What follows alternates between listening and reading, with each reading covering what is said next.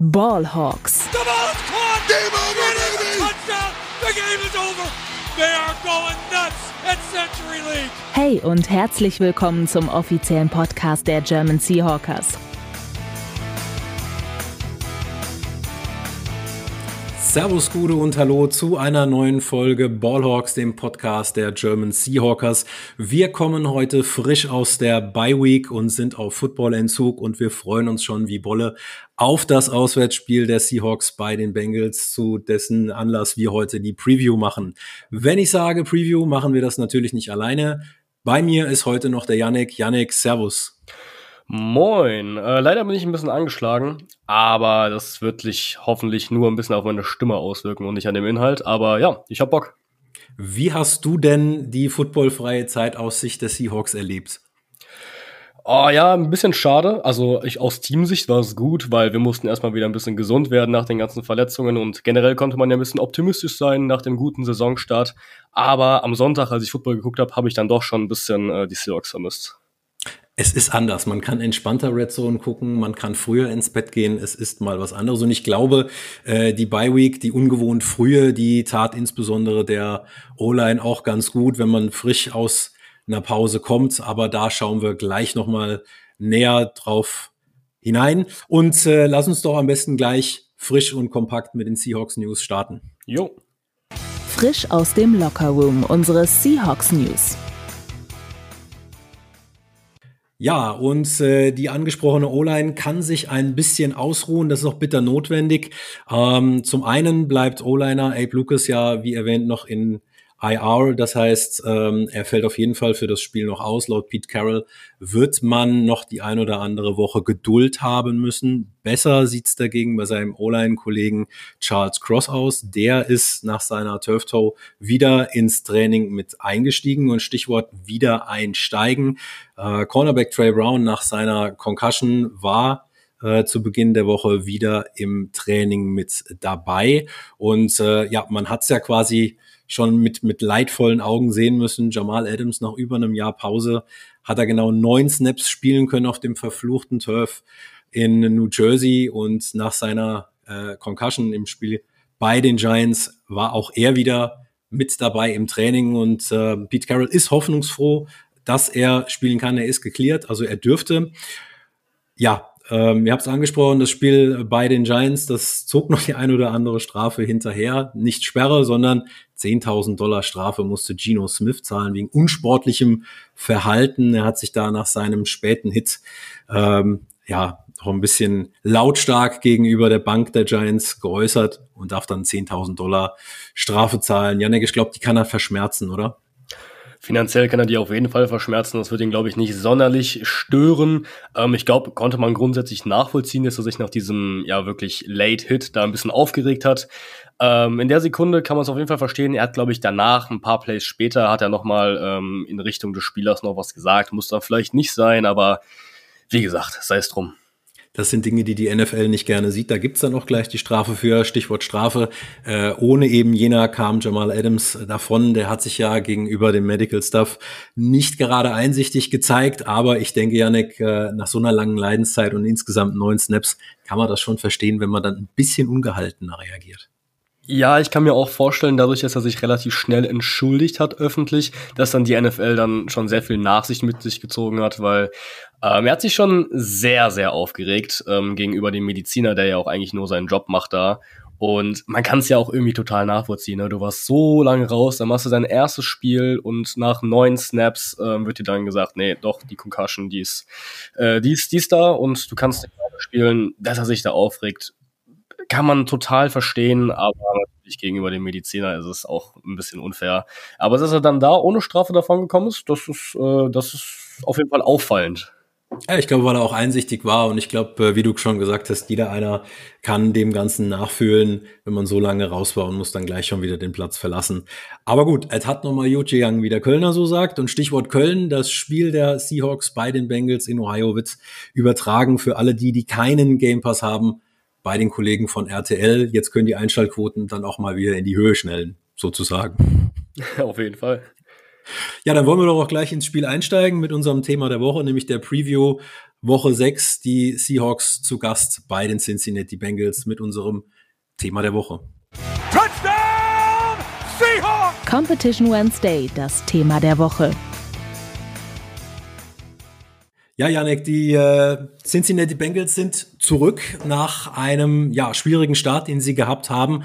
Haben sie äh, bei unserem Divisionsrivalen, bei den Arizona Cardinals, ein ja, Ausrufezeichen gesetzt. Jetzt kann man sagen, okay, es waren nur die Cardinals, aber sie sind ein bisschen schwierig in die Saison gekommen. Das liegt natürlich auch daran, dass ihr Starspieler Joe Burrow, der Quarterback, angeschlagen mit Verletzungen rumhantieren musste.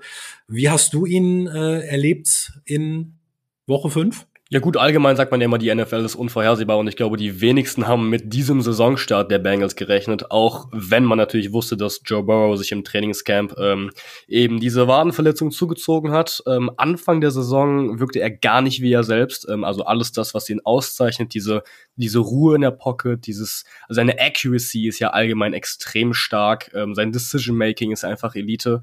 Und all das ähm, hat er einfach in den ersten Wochen nicht gehabt. Also zusätzlich zu der Verletzung, weshalb er noch unmobiler in der Pocket wirkte. Also er ist ja generell jetzt kein Scrambler oder so. Aber er bewegt sich eigentlich gut gegen Druck und gegen Pressure. Und ähm, da hatte man auch ein bisschen das Gefühl, das schränkt ihn da krass ein, dass er nicht von Edge Rushern weglaufen konnte. Woche 5, um jetzt auf deine Frage zu kommen, sah dann wieder sehr viel nach dem aus, wie wir Joe Burrow kennen. Ne? Also eben dieser High-End Pocket Passer, der gute Entscheidungen trifft, der auch den Arm hat, um Deep Downfield ähm, einen zum Beispiel Jamar Chase, der ein unfassbares Spiel hatte, zu bedienen.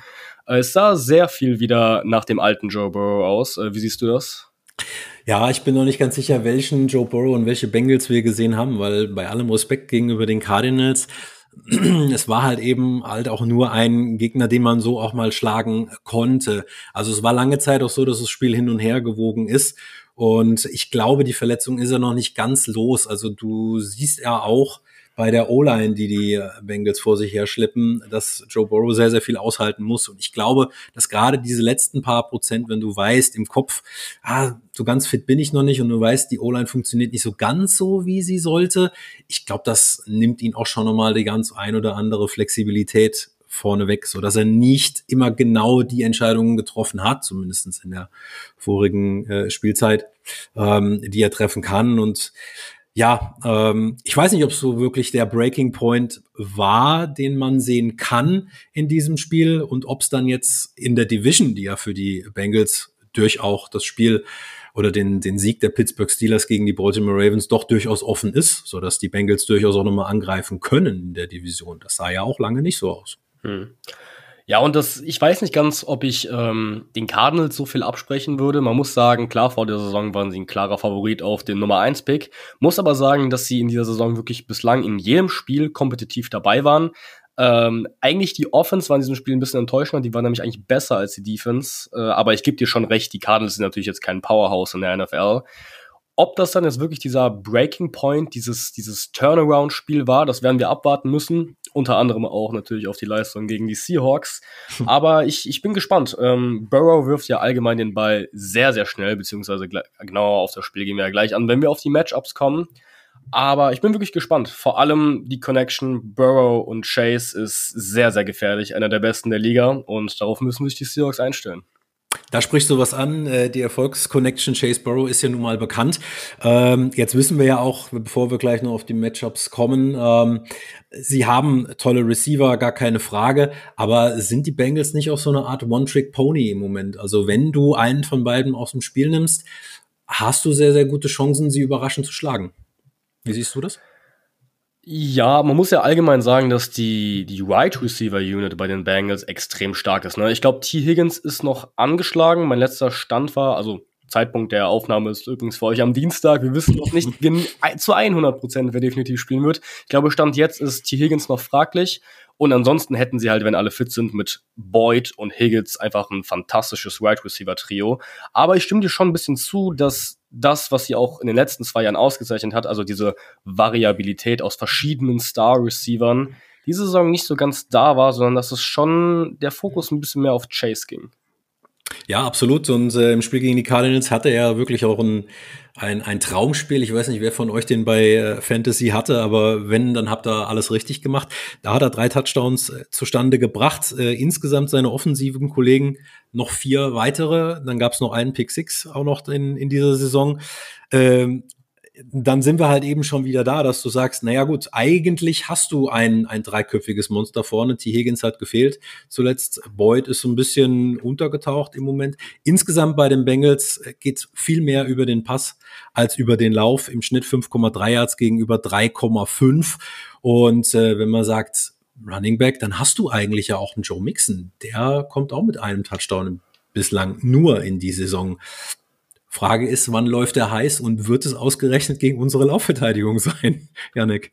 Ja, auf jeden Fall. Ähm, ich muss immer dazu sagen, dass ich bei Joe Mixon schon generell ein bisschen niedriger bin, auch vielleicht in seinen Hochzeiten. Also ich finde, es ist ein guter mhm. Running Back, auf jeden Fall. Das möchte ich ihm mhm. auf gar keinen Fall absprechen.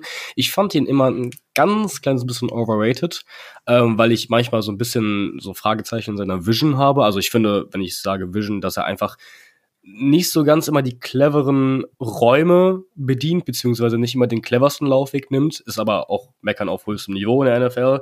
Joe Mixon ist jetzt bei über 300 Rushing Yards, ist eigentlich gar nicht schlecht, aber wie du angesprochen hast, irgendwie in den entscheidenden Momenten, also bei Dritter und Kurz oder so, setzen sie ihn gar nicht so häufig ein, sondern die Bengals vertrauen dann oftmals mehr auf den Pass, was ja eigentlich auch schon viel aussagt über ihre Strategie, weil das ist natürlich auch aktiv so gecoacht, dass sie dann eben nicht den Ball ihrem Running Back geben.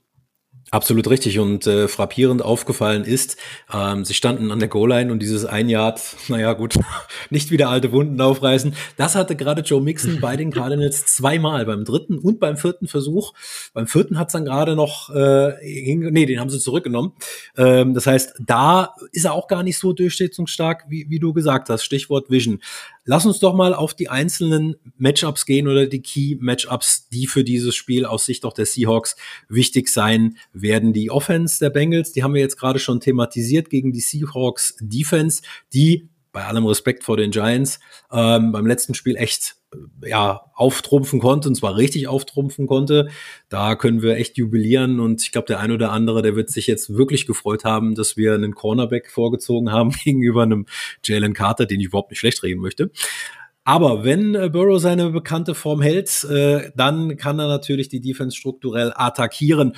Ähm, die Frage wird natürlich sein, diese Power Offense, das wird ein Key-Matchup sein, äh, insbesondere gegen unsere jetzt wieder kompletten Cornerbacks.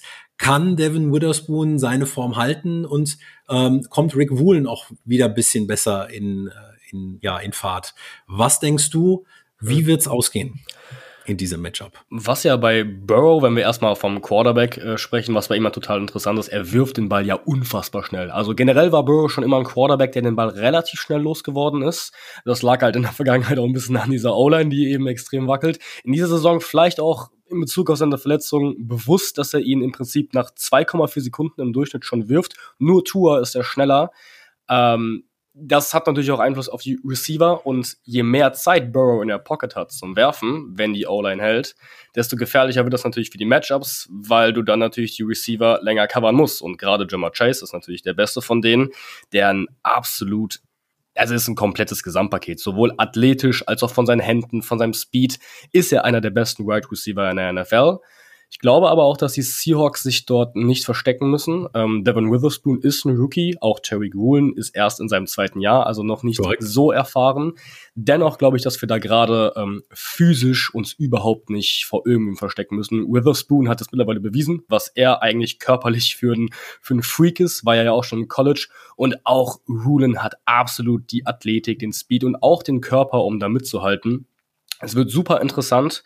Äh, Chase wirkt aber so ein bisschen, als hätte der einen sloppy Start gehabt, trügt aber so ein bisschen der Eindruck, der hat nach fünf Spielen schon 476 Receiving Yards, das ist Platz sieben. Wenn er so weitermacht und die Form hält, ist das wieder weit über 1000 Yards, wahrscheinlich eher bei 1500.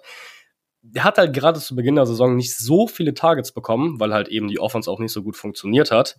Aber wenn er Targets kriegt, dann ist er absolut dominant. Was sagst du?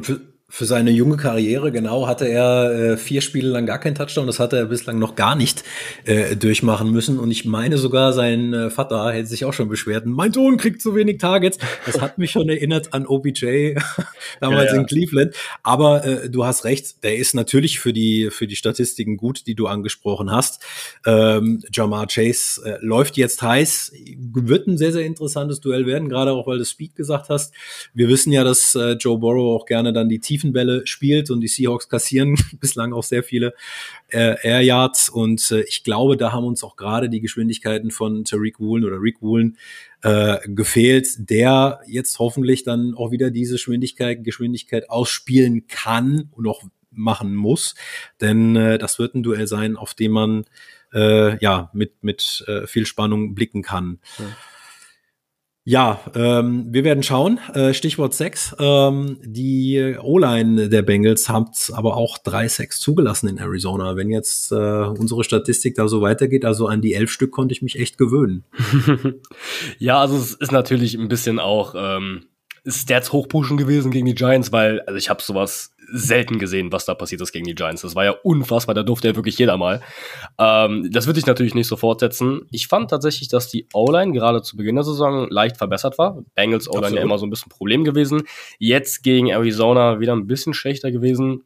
Fakt ist, Schlüssel zum Sieg wird sein, dass die Seahawks Pressure kreieren. Wie natürlich fast in jedem Footballspiel, aber hier besonders, denn ein Joe Burrow in alter Form mit viel Zeit in der Pocket ist unfassbar gefährlich.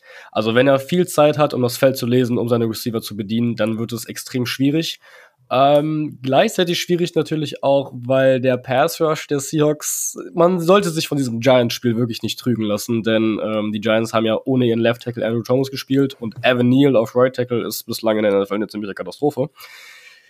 Der Seahawks Pass Rush ist trotz diesen 11 Sacks nicht sonderlich stark. Davon ähm, sollte man sich, wie gesagt, nicht blenden lassen.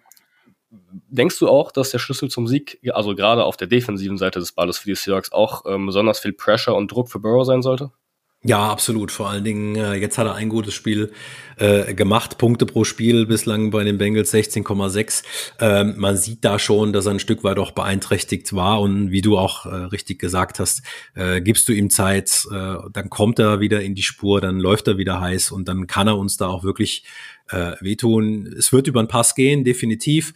Äh, letztes Jahr hätte ich auch noch mehr gezittert, Stichwort Laufverteidigung. Ich glaube, da machen wir Schritte nach vorne. Aber ähm, wie du schon sagst, also das könnte auch in Richtung High-Scoring-Game gehen. Ich bin mal gespannt, äh, ob sie ihn in Schach halten können.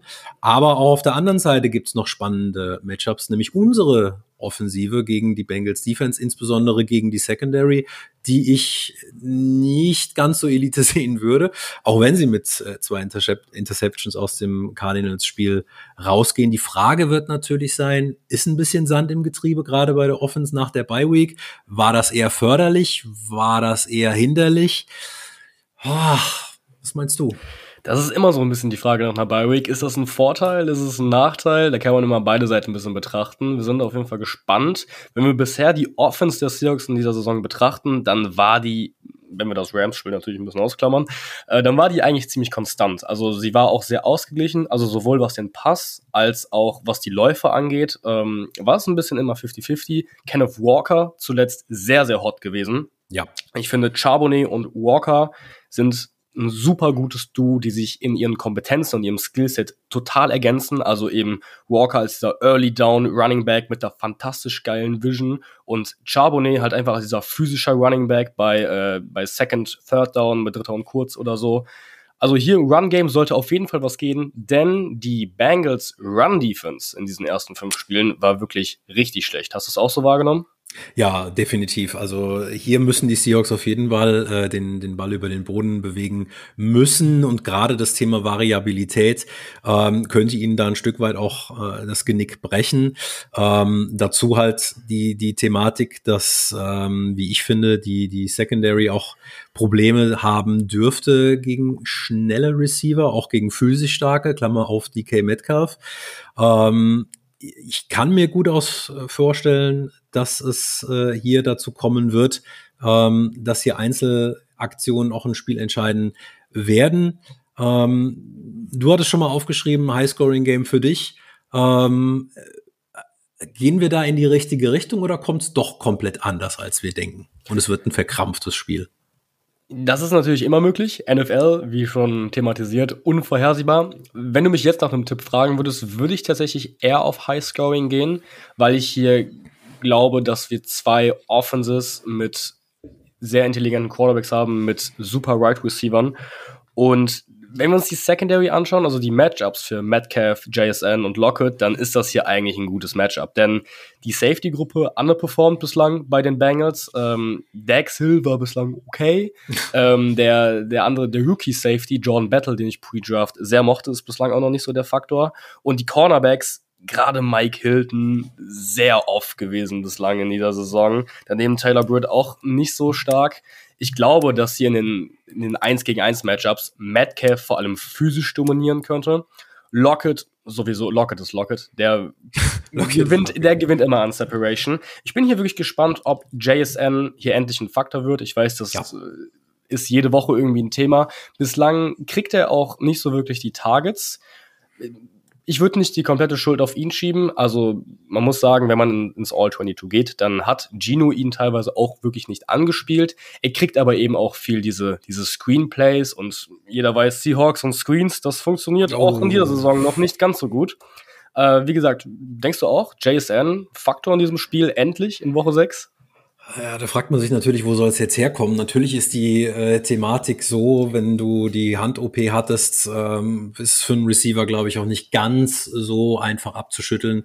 Vielleicht tut er sich ja in heimischen Gefilden, Stichwort Ohio, ein bisschen leichter ähm, und wird vielleicht doch mal wieder mehr eingebunden. Das ist auch, glaube ich, das Haupte. Also es ist ja nicht so, dass er so viel falsch macht, aber du sagst ja schon zu Recht, so viele Bälle kriegt er ja noch gar nicht. Und jetzt müssen wir ja sehen, gerade in der Offensive sind wir ja wirklich sehr variabel. Wir sind eines der Teams, die am meisten Titans mit einbindet, mit.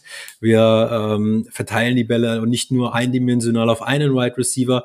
Ich glaube, da ist auch ein Stück weit auch die Systemfrage vielleicht doch gerade noch für einen Rookie, weil bei allem Ende des Tages wir reden von einem Rookie, auch von dem, von dem wir gesagt haben, oder viele Experten, auch der Meinung sind, das war der beste Receiver aus der Klasse, ja, aber es ist halt ein Rookie. Also die ja. dürfen auch mal auch was falsch machen. Also ich sehe das nicht ganz so kritisch. Also ich glaube, wir müssen da ein bisschen Geduld haben. Aber du hast ja gerade schon gesagt, Lockett ist Lockett. Das heißt, es, es sind auch Leute vor ihm, die was können. So ist ja nicht. Also ist ja nicht das, das Nummer eins Ziel schlechthin.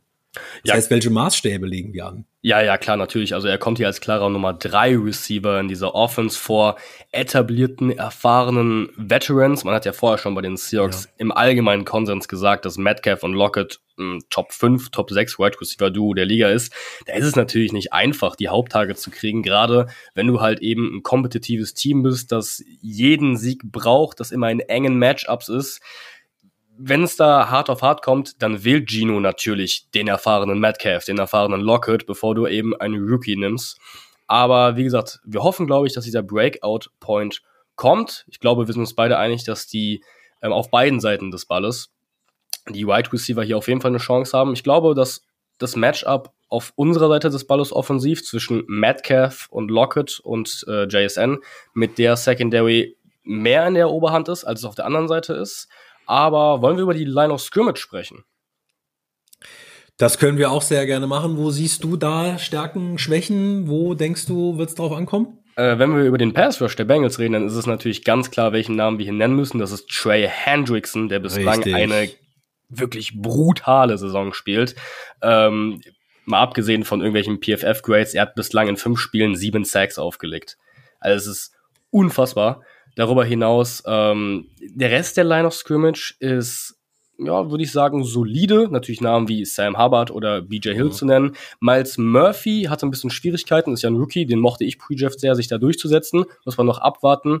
Ähm, dieser, dieser Pass Rush allgemein bei den Bengals ist er ist nicht Elite, aber er ist auf jeden Fall ernst zu nehmen. Man muss aber auch dazu sagen, dass die Offensive Line der Seahawks bislang in dieser Saison überraschend gut war, oder was sagst du? Das trotz aller Unkenrufe und trotz dieser ständigen Veränderungen. Also gerade auch dieses Thema einer raus, einer rein, das muss sich immer ständig wieder neu finden.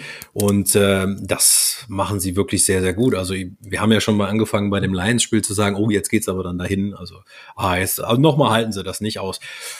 Ah, also das ist wirklich viel, viel stärker, als das wir eigentlich erwarten äh, durften. Ähm, gut, ganz so verwöhnt in der Vergangenheit in der Seahawks O-Line war mir ehrlich gesagt auch nicht. Das heißt, von was gehen wir hier aus? Aber nochmal zurück zu Trey Hendrickson, den du eben angesprochen hast. Zweieinhalb Sechs gegen Arizona. Und es ist nicht nur die pure Kraft oder Gewalt, die der da an den Tag liegt, sondern der überzeugt mich da auch insbesondere mit starker Antizipation. Also er hat einmal fast einen, einen Pass abgefangen, wo er einfach nur richtig steht, nur die, die, die Pranke hochgibt und das ist auch schon eine Erscheinung, die, die da steht. Also da müssen sie drauf aufpassen. Definitiv. Ähm, Charles Cross kommt ja jetzt wieder. Also er wird wahrscheinlich äh, nicht gegen einen gegen einen äh, gegen einen Backup-Tackle ein Matchup haben.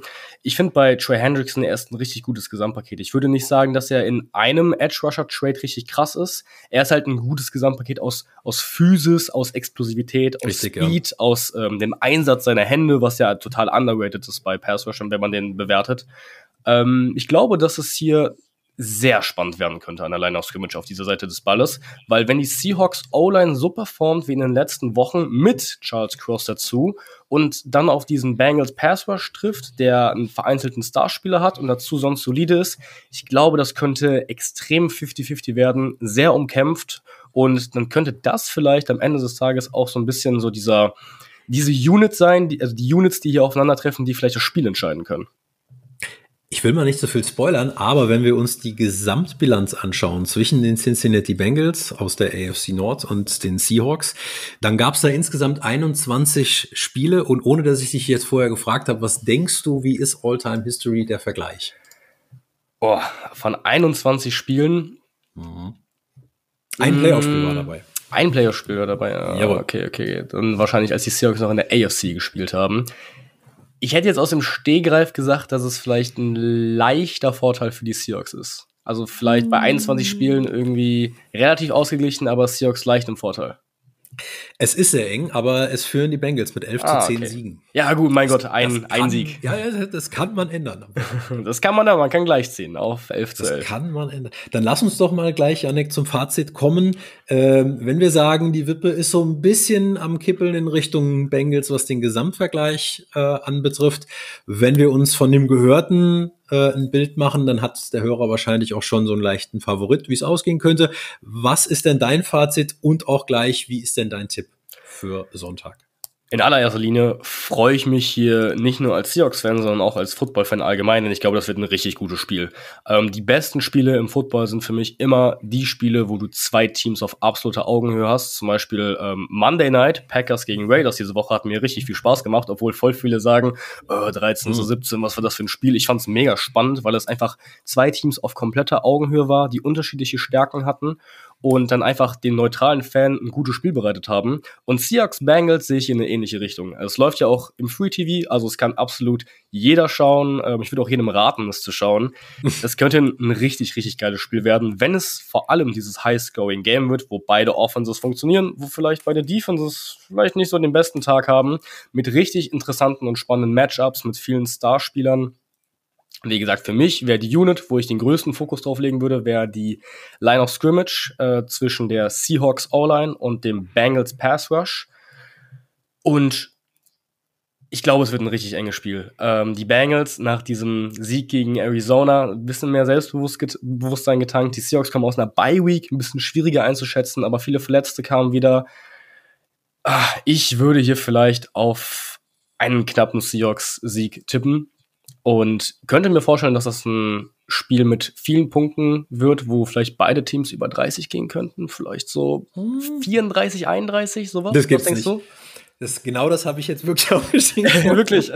ja, wirklich wahr. Also wir haben uns nicht abgesprochen, aber äh, wir sind uns, glaube ich, auch einig, es wird ein enges Spiel, es könnte eins mit sehr, sehr vielen Punkten werden und es ist eigentlich genau das, was man im Football so liebt, diese Duelle, Matchups eins gegen eins, Starspieler gegen Starspieler. Du hast äh, die Bengals, die theoretisch eine High-Powered Offense sein können, ähm, gegen eine sehr, sehr variable Seahawks Offense. Ähm, die Bengals kommen zurück aus äh, ja, einem sch schlechteren, schwierigen Start. Ähm, so wie du gesagt hast, die Seahawks aus der Bye Week. Ich glaube, die hat uns gut getan, eben weil äh, diese Pause auch medizinisch gebraucht äh, wurde. Sie dürfen nur diesen einen Fehler aus meiner Sicht nicht machen, das Giants-Spiel zu hoch zu bewerten. Genau. Ähm, es wird nicht wieder 11-6 geben, keine Frage. Man sollte auch nicht nur so viel Pass-Rush erwarten und vor allen Dingen sollte man auch nicht zu viel blitzen wollen, denn wie gesagt, diese Connection Burrow Chase, die kann einem wirklich auch sehr schnell ähm, das Genick brechen. Und ähm, ja, die Bengals müssen nachlegen, wenn sie in ihrer Division noch eine Chance haben. Jetzt kann ich es aber nicht dabei stehen lassen, dass wir gesagt haben, beide 34, 31. Na komm, dann sage ich halt 37, 34. ja, ist ja gut, auch egal. so geht's natürlich auch. Ähm, ich bin total gespannt. Ich freue mich sehr auf dieses Spiel. Und ähm, ja, genau, dann sehen wir ja beide die Seahawks knapp vorne. Und äh, würde ich sagen, Übertragung Sonntag, 15.10.2023 um 19 Uhr, also schon den, den frühen Slot. Der ist für viele meistens ein bisschen angenehmer, weil sie montags arbeiten müssen. Die Seahawks spielen ja meistens, weil sie ja an der West Coast sind. In der Regel eher 22 Uhr, wenn nicht sogar noch später. Diesmal ist es der frühe Slot 19 Uhr, also sollten eigentlich alle gucken können. Und bis 22, 23 Uhr kann man auch schon mal wach bleiben. Live im Game Pass und natürlich bei RTL. Und wenn ihr es natürlich nicht live gucken konntet, könnt ihr es auf jeden Fall spätestens äh, spät abends oder in der Nacht auf unserer Website im Recap nachlesen und spätestens zu Beginn der Woche dann äh, im Recap-Podcast nachhören, worauf es denn angekommen ist. Ich freue mich wie Bolle auf das Spiel. Klar, nach so einer Woche Entzug dann sowieso. Und Janek, dann bleibt uns nicht mehr viel anderes übrig, äh, als uns zu verabschieden mit einem gemeinsamen Go Hawks. Go Hawks. Touchdown! Weitere Infos zu den German Seahawkers gibt's natürlich auch auf unserer Website unter germanseahawkers.com. Touchdown Seahawks! Weitere Infos zu den German Seahawkers gibt's natürlich auch auf unserer Website unter germanseahawkers.com.